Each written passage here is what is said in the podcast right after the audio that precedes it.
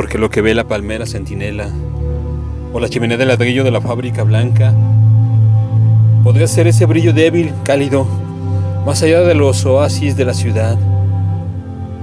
Y porque esas urbanizaciones baldías en mustias tierras de labor, una alquería como un poblado sobreviviendo ante las continuas recalificaciones, parecen escenarios para un futuro que a través de crisis interminables no terminará de pasar.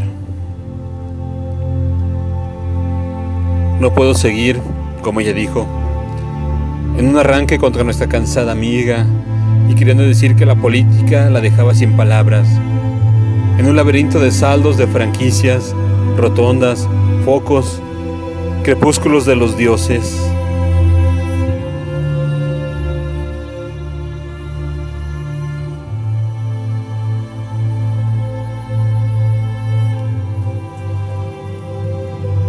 Aunque no debo quejarme, dijo nuestra amiga, aunque está saturada, porque muchos no tienen eso siquiera, están obligados a emigrar de este lugar desecado como un desierto, con sus aguas salobres, donde el califato de Córdoba ordenó un oasis.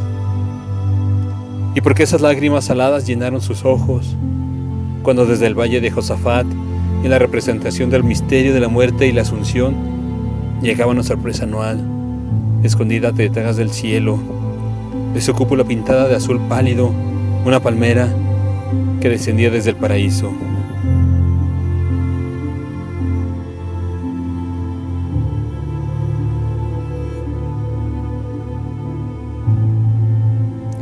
Damas de Elche.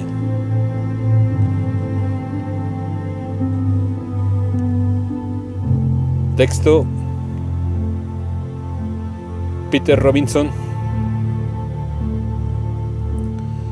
Traducción Conrado Santamaría Bastida y Amalia García Fuertes. Voz André Michel.